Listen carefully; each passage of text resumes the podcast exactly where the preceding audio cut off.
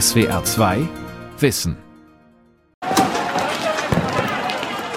Die schweren Zusammenstöße zwischen Hindus und Muslimen in Delhi zu Beginn des Jahres waren der vorläufige Höhepunkt immer wiederkehrender religiös motivierter Gewalt in Indien.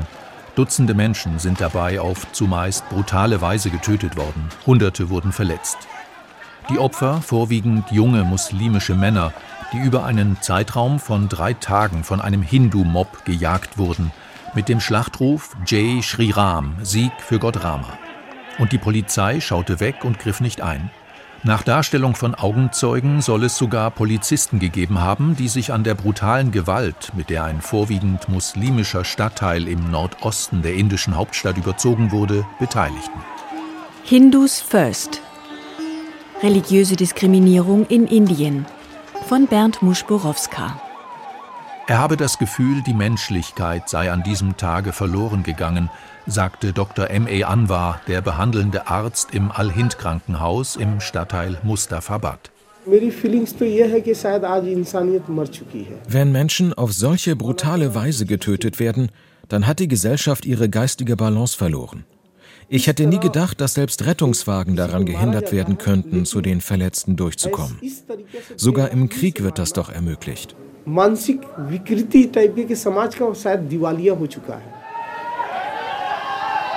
Ausgebrannte Moscheen, zerstörte und geplünderte Geschäfte und Wohnhäuser.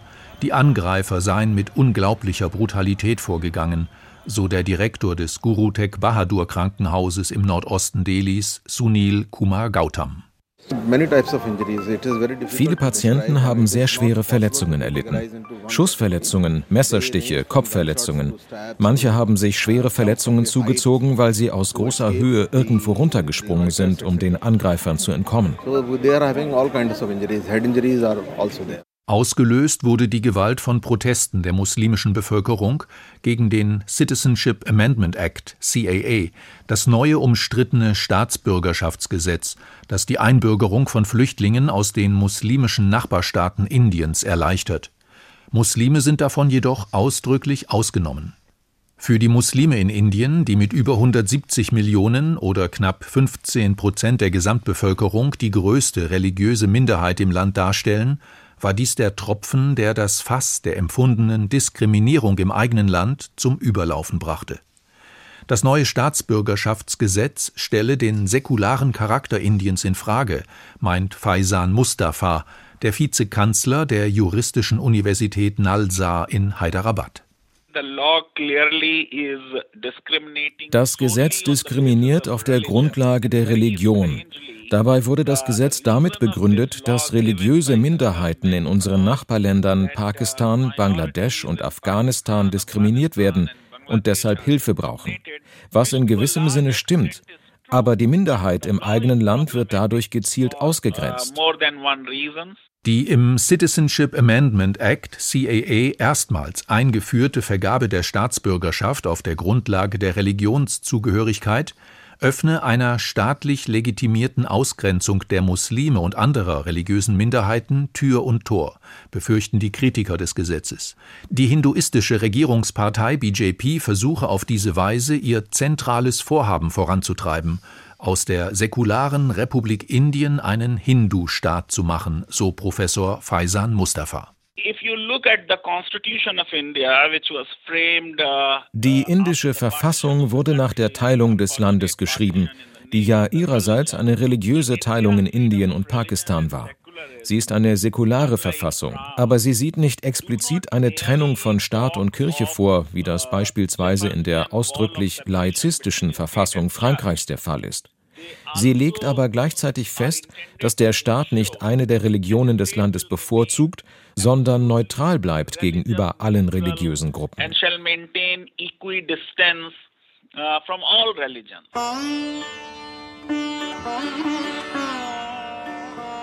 Der Hinduismus ist eine der ältesten Weltreligionen und die am weitesten verbreitete Glaubensrichtung in Indien. Nach dem letzten Zensus, der rund neun Jahre zurückliegt, bezeichnen sich mehr als 80 Prozent der Inder als Hindus. Sie verehren ein breites Spektrum von Gottheiten, sogenannten Devas, die sich in vielerlei Gestalten offenbaren, aber alle ein abstraktes, übernatürliches Wesen symbolisieren, Brahman, die heilige Kraft, wie sie in der Bhagavad Gita, der zentralen religiösen Schrift der Hindus, beschrieben ist. Knapp 14 Prozent der Inder sind Muslime. Sie bilden mit rund 170 Millionen Gläubigen die größte religiöse Minderheit des Landes. Ein großer Teil der muslimischen Bevölkerung wurde während der Teilung des einstigen Kolonialgebietes British India in Pakistan und Indien umgesiedelt oder vertrieben. Christen machen mit rund 25 Millionen etwa 2,5 Prozent aus. Knapp 2 Prozent sind Sikhs und weniger als 1 Prozent Buddhisten und Jainisten, zwei Religionen, die an den Kreislauf der Wiedergeburt glauben und die Beseeltheit aller Lebewesen. Dabei ist der Buddhismus mit schätzungsweise bis zu 500 Millionen Anhängern weltweit die viertgrößte Weltreligion, in Indien, dem Land seines Ursprungs, aber nur eine Randerscheinung. Die Freiheit der Religionsausübung in Indien sei in ernster Gefahr, beklagte die US-Kommission für die internationale Religionsfreiheit und will Indien auf die schwarze Liste setzen. Als Gründe werden explizit das umstrittene Staatsbürgerschaftsgesetz CAA, aber auch die weit verbreitete Diskriminierung und Gewalt gegen Muslime und Christen genannt. So kommt es immer wieder zu Anschlägen und Angriffen auf Kirchen, wie zuletzt Ende Oktober im Bundesstaat Punjab. Mit Gewehren bewaffnete Männer eröffneten das Feuer auf Besucher eines Gottesdienstes einer pfingstkirchlichen Gemeinde. Es gab Tote und Verletzte. Kirchenführer warfen den Behörden vor, nichts zum Schutz religiöser Minderheiten zu unternehmen. Während die indische Regierung alle Vorwürfe zurückweist, sieht Faisan Mustafa von der juristischen Hochschule Nalsa in Hyderabad Handlungsbedarf. Die US-Kommission hat Indien in die unterste Kategorie der besonders besorgniserregenden Länder herabgestuft. Das bedeutet, die Regierung billigt Verstöße gegen die Religionsfreiheit. Viele religiöse Minderheiten fühlen sich ausgegrenzt, geradezu nicht willkommen in diesem Land. Was nicht wahr ist, denn die synkretische Kultur, die Vermischung religiöser Traditionen, ist in Indien sehr stark ausgeprägt. Auch der deutsche Bundesbeauftragte für die weltweite Religionsfreiheit, Markus Grübel, nannte in seinem jüngsten Bericht einige Schwachpunkte der indischen Gesetzgebung, die, so wörtlich, die Aufrechterhaltung des verfassungsmäßig verankerten säkularen Charakters des Landes und die Respektierung der religiösen Rechte aller Gruppen zu einem Balanceakt machten. So gibt es bereits in mehr als einem halben Dutzend indischen Bundesstaaten ein sogenanntes Antikonversionsgesetz, das einen Religionswechsel durch arglistige Täuschung, wie es wörtlich heißt, unter Strafe stellt. Unter anderem in Jharkhand im Osten Indiens. Dort muss, seit das umstrittene Gesetz vor drei Jahren in Kraft gesetzt wurde, ein Wechsel zum Christentum oder einer Naturreligion vom Gouverneur genehmigt werden. Medienberichten zufolge sind seitdem bereits Dutzende Personen wegen illegaler Konversion zum Christentum ins Gefängnis gekommen.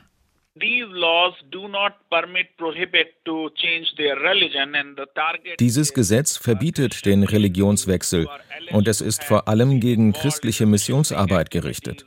Seltsamerweise, wenn das wirklich ein Problem wäre, dann müsste die Zahl der Christen in Indien ja deutlich zunehmen. Tatsächlich ist deren Zahl aber gleich geblieben oder sogar eher rückläufig. Und wenn jemand zum Hinduismus übertreten will, dann gilt das nicht als Konversion im Sinne des Gesetzes. Hinduism, then this is not treated as conversion. Im Gefängnis in Jharkhand sitzt seit ein paar Monaten auch der indische Jesuitenpater Stan Swami. Dem 83-jährigen Geistlichen wird vorgeworfen, er unterstütze maoistische Terroristen. Dabei setzt sich Pater Stan Swami seit Jahrzehnten für die Armen und Ausgegrenzten in Indien ein, vor allem für Dalits, die früher Unberührbare genannt wurden, und für indigene Adivasi. Seit den 90er Jahren wird die indigene Bevölkerung im Nordosten Indiens aus ihrem Lebensraum verdrängt, weil große Bergbauunternehmen in der Region Kohle und andere Bodenschätze fördern wollen. Nach Protesten gegen die Vertreibungen seien tausende Adivasi ohne rechtliche Grundlage ins Gefängnis gekommen, so Pater Stan Swami in einem Video, das er kurz vor seiner Verhaftung im Oktober im Internet verbreitete. I have filed a case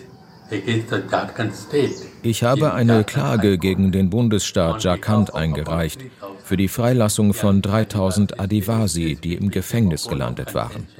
Deshalb wollen sie mich aus dem Weg räumen. und die einfachste Möglichkeit ist, mir irgendwas anzuhängen.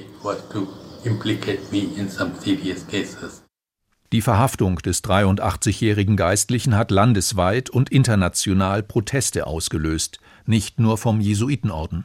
In Ranchi, der Hauptstadt von Jharkhand, wurde eine kilometerlange Menschenkette gebildet, bei der seine Freilassung gefordert wurde. Und auch in anderen Städten in ganz Indien kam es immer wieder zu Protestkundgebungen. Der aus Belgien stammende indische Entwicklungsökonom Jean Drèze engagiert sich, wie Pater Stan Swami, ebenfalls für die Armen. Bei einer Kundgebung, über die der Fernsehsender NDTV berichtete, sagte er: Father Stan Swami's arrest diese willkürliche Verhaftung von Pater Swami ist eine rücksichtslose Demonstration des Staates, dass er alles tun kann, um Menschen, die sich für Gerechtigkeit einsetzen, einzuschüchtern. Wir protestieren nicht nur gegen die Verhaftung dieses alten Mannes, sondern auch gegen das Antiterrorgesetz, auf dessen Grundlage jeder, der sich gegen die Regierung stellt, verhaftet werden kann.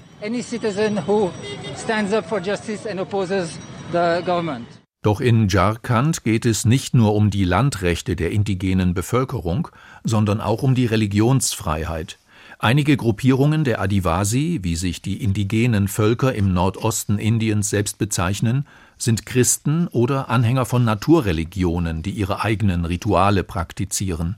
Doch im Vorfeld des im nächsten Jahr anstehenden landesweiten Zensus mache die Hindu-nationalistische Regierungspartei BJP Druck auf die Bewohner der Region, sich zum Hinduismus zu bekennen, berichtete die katholische asiatische Nachrichtenagentur UKA News. Nach Auffassung der BJP sind die Adivasi von Natur aus Hindus und gesetzeswidrig durch den Einfluss von Missionaren konvertiert. Das friedliche Zusammenleben von Menschen unterschiedlicher Religionen, insbesondere der beiden größten Religionsgemeinschaften, den Hindus und den Muslimen, stand kürzlich im Mittelpunkt eines Werbespots der landesweiten Juwelierkette Tanish Q, die zum größten indischen Mischkonzern Tata gehört. Darin wurde gezeigt, wie eine Schwiegermutter für ihre schwangere Schwiegertochter ein Fest organisiert. Das Besondere, die Schwiegermutter war eine Muslimin, die Schwiegertochter eine Hindufrau. Ist nicht die Regel, kommt aber immer häufiger vor in dem Land, das Heimat so vieler verschiedener Religionen und Kulturen ist. Mom, dieses Ritual gehört doch eigentlich gar nicht zu deiner Tradition, fragt die Schwiegertochter mit sanfter Stimme. Aber das Ritual, die Schwiegertochter glücklich zu machen schon, antwortet die Schwiegermutter lächelnd. Der Werbespot löste einen Shitstorm im Internet aus. Tanish Q erhielt Drohungen von radikalen Hindus. Selbst Politiker der indischen Regierungspartei BJP warfen der Firma vor, sie fördere den sogenannten Love Jihad. Diese in Indien weit verbreitete Verschwörungstheorie in hinduistischen Kreisen behauptet, muslimische Männer versuchten hinduistische Frauen in eine gemischt religiöse Ehe zu locken, um so das ganze Land zum Islam zu konvertieren. Juweliergeschäfte des bekannten Unternehmens mussten von der Polizei geschützt werden, wie im Bundesstaat Gujarat. Major Patil von der Polizei in East Kutch in einem Bericht des Fernsehsenders NDTV. Die Leute sind zu dem Laden gekommen und haben eine Entschuldigung von Tanishq gefordert. Wir haben deshalb Patrouillen vor dem Geschäft eingerichtet. Tanish Q zog den auf religiöse Harmonie basierenden Werbespot schließlich zurück. Immerhin planen mehrere indische Bundesstaaten jetzt sogar Gesetze gegen den sogenannten Love Jihad. Dabei sollen in bestimmten Fällen einer Konvertierung nach einer interreligiösen Eheschließung Gefängnisstrafen von bis zu fünf Jahren verhängt werden. Das ganze Gerede von Love Jihad sei völliger Unsinn, meint der muslimische Journalist Safrul Islam Khan, der einst Vorsitzender der Minderheitenkommission in Delhi war. Love Jihad sei ein Hirngespinst radikaler Hindus, um religiöse Minderheiten wie die Muslime zu diskreditieren.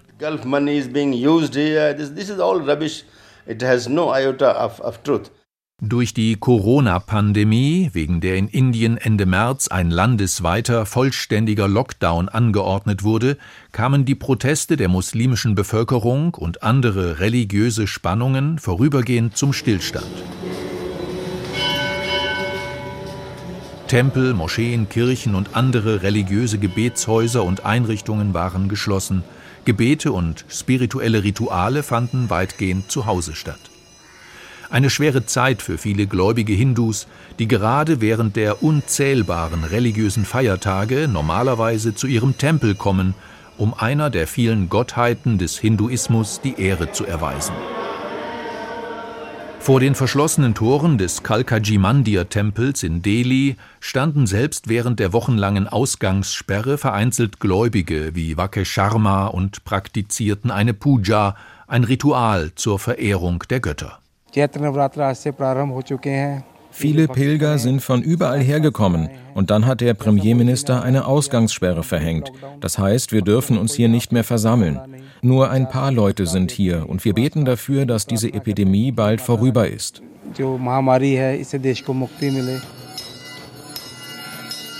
Gerade in Zeiten von Corona seien die hinduistischen Zeremonien von großer Bedeutung, so der Priester des Tempels. Wir beten zur Göttin Mumba Devi, damit sie die Welt vor diesem Coronavirus beschützt. Sie soll diese Epidemie beenden, am besten noch während des Navaratri-Festivals. Die Christen in Indien feierten während des strengen Corona-Lockdowns ihre Messen vorwiegend online. Und auch die Muslime in Indien wandten sich im Angesicht der Corona-Pandemie ihrem Gott zu, auch während die Moscheen im ganzen Land geschlossen waren. Betroffen war auch die große Jama Masjid in Delhi, die normalerweise von mehreren tausend Menschen täglich besucht wird. Unser Imam hat gesagt, wir sollen große Menschenansammlungen vermeiden und zum Gebet zu Hause bleiben. Und doch brachten auch die Pandemie und der verzweifelte Kampf gegen das unbekannte Virus Misstrauen und Geringschätzung radikaler Hindus gegenüber Muslimen und anderen Minderheiten an die Oberfläche. Anfang März, noch vor dem Corona-Lockdown, hatte die muslimische Missionsbewegung Tablighi Jamaat tausende Gläubige zu einer Massenveranstaltung nach Delhi eingeladen. Einige Teilnehmer dieser Versammlung hatten sich mit Corona infiziert. Danach verbreitete sich das Virus im ganzen Land. Die Gebetsversammlung in der Moschee im Stadtteil Nizamuddin galt als erster Superspreader-Event in Indien – was die antimuslimischen Ressentiments in der indischen Bevölkerung verstärkte. In den sozialen Netzwerken wurde der Hashtag Corona-Dschihad hunderttausendfach geklickt. Die hindu-nationalistische Bewegung Rashtriya Svayam Sevak Sangh, kurz RSS, eine Unterorganisation der Regierungspartei BJP von Premierminister Modi, machte die religiösen Führer der Tablighi Jamaat für die Ausbreitung des Coronavirus in Indien verantwortlich. Arun Anand, der Chefideologe des RSS, bezeichnete die muslimische Sekte als eine radikale Organisation, die alle Bemühungen der Regierung zunichte gemacht habe. Now, Tablighi Jamaat is one of the radical organizations and uh, what it has done wir hatten die Corona-Epidemie fast unter Kontrolle, als diese Leute ihre Versammlung abhielten mit tausenden Teilnehmern. Und auf Videos kann man den Chef der Tablighi Jamaat sehen, wie er gegen das Versammlungsverbot agitiert hat. Dieses Verhalten wird von der ganzen Bevölkerung verurteilt.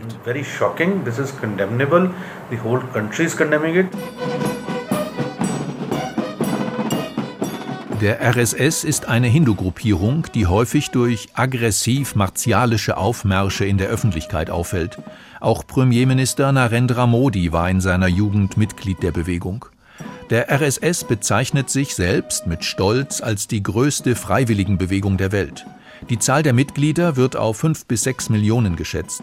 Disziplin und paramilitärische Übungen gehören zu ihrem Programm.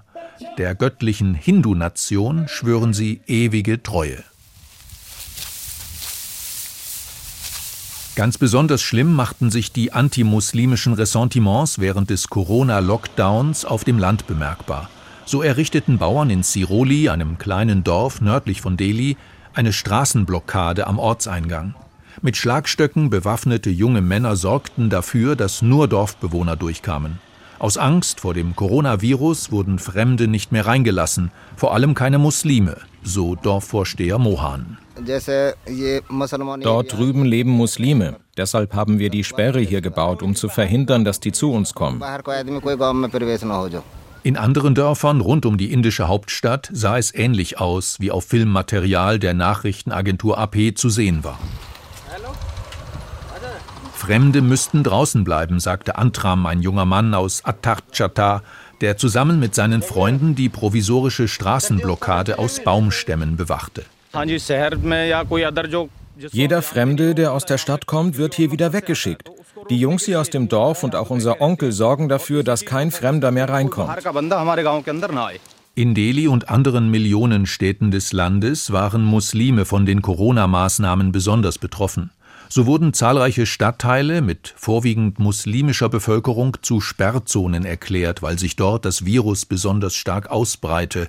Die indische Schriftstellerin Arundhati Roy, die sich seit Jahren gegen die Hindu-First-Politik von Premierminister Narendra Modi einsetzt, erhob schwere Vorwürfe gegen die Regierung und sprach von Anzeichen eines Genozids.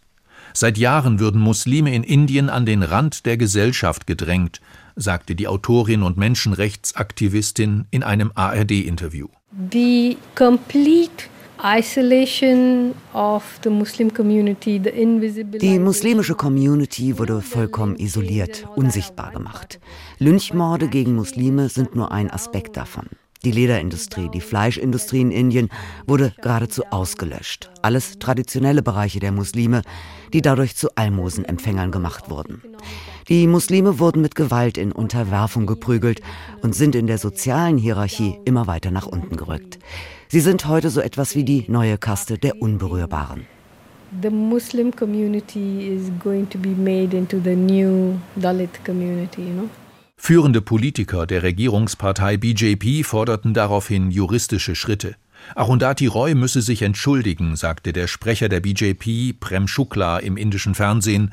Sie habe dem Ansehen des Landes geschadet. Und er sprach von einer Verschwörung gegen Indien, an der auch internationale Medien beteiligt seien. Wir werden juristische Schritte gegen sie einleiten. Sie ist voller Gift für ihr eigenes Land und dieses Gift muss man aus ihr entfernen. Warum zerstört sie das Ansehen Indiens? Arundhati Roy erfindet eine Kontroverse, die es überhaupt nicht gibt.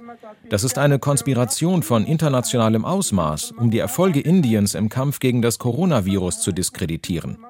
Es gibt Zeitungen, Magazine und auch Fernsehsender, die Arundhati Roy geradezu verehren. Ein ganzes Netzwerk aus Feinden Indiens. Doch die Hindutva, die seit Jahren vorherrschende Politik zur Stärkung der Vorherrschaft des Hinduismus in Indien, kann weitere Erfolge verbuchen. Anfang August wurde in Ayodhya der Grundstein für den umstrittenen Tempel gelegt, für den die Hindu-Hardliner der indischen Regierungspartei BJP mehr als drei Jahrzehnte lang gekämpft hatten. Im November vergangenen Jahres hatte der oberste Gerichtshof in Delhi den Rechtsstreit zwischen Hindus und Muslimen um das Gelände zugunsten der Hindus beendet und grünes Licht für den Tempelbau gegeben. An der Stelle, wo jetzt der neue Tempel entsteht, stand eine Moschee, bis radikale Hindus das Gebetshaus aus dem 16. Jahrhundert im Dezember 1992 zerstörten weil dort der Gott Rama geboren sein soll, eine der bedeutendsten Gottheiten des Hinduismus. Bei den gewaltsamen Zusammenstößen zwischen Muslimen und Hindus waren rund 2000 Menschen ums Leben gekommen. Der Sturm auf die Moschee war der Höhepunkt einer geradezu fanatisch geführten Kampagne, die schon in den 80er Jahren begonnen hatte. Die heutige Regierungspartei BJP war damals eine kleine politische Bewegung ohne viel Einfluss. Zusammen mit ihrer straff organisierten Untergruppierung RSS starteten die BJP-Führer einen Marsch von Gujarat im Westen Indiens durch das ganze Land bis nach Ayodhya. Sie forderten die Vertreibung der Muslime vom Geburtsort des Gottes Rama und den Bau eines Tempels. Der Tempelbau in Ayodhya schreitet voran und die muslimische Geschichte Indiens wird nach und nach ausgelöscht. Städte und Straßennamen, die an die jahrhundertelange Mogulherrschaft erinnerten, wurden in den vergangenen Jahren geändert.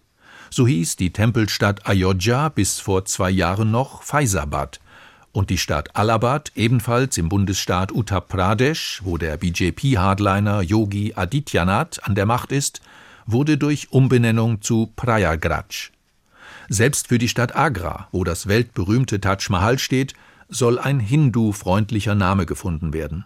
Das Mausoleum aus weißem Marmor, das der muslimische Großmogul Shah Jahan im 17. Jahrhundert erbauen ließ und das zum UNESCO-Weltkulturerbe gehört, ist nach der Lesart der Hindu-Nationalisten ein Relikt der Fremdherrschaft muslimischer Eroberer Indiens.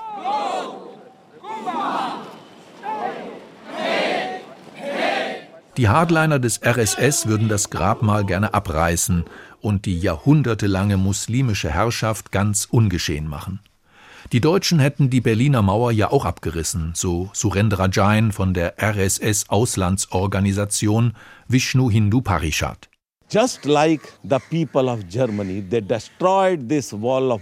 Genau so wie die Deutschen die Berliner Mauer eingerissen haben, müsste das Taj Mahal in einen Hindu-Tempel umgewandelt werden. Erst dann kann es ein Symbol der Liebe sein. Die internationale Staatengemeinschaft müsse einschreiten, fordert Safrul Islam Khan, der frühere Vorsitzende der Minderheitenkommission in Delhi, damit die muslimische Geschichte und Gegenwart Indiens nicht ausgelöscht würden. I mean, we have got a heritage. Muslims uh, ruled this country for 700 years. Muslime haben dieses Land über sieben Jahrhunderte regiert und ein kulturelles Erbe hinterlassen. Die bedeutendsten Sehenswürdigkeiten des Landes stammen aus der Mogulherrschaft, wie das Taj Mahal und das Rote Fort in Delhi.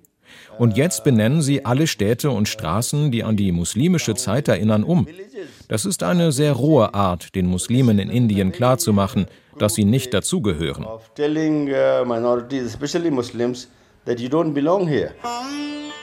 Für die Hardliner der hindu-nationalistischen Regierungspartei BJP von Premierminister Modi ist Hinduismus keine Religion, sondern eine übergeordnete Staatsideologie, der alle Inder folgen müssen das alleinige Band, das die indische Gesellschaft zusammenhält.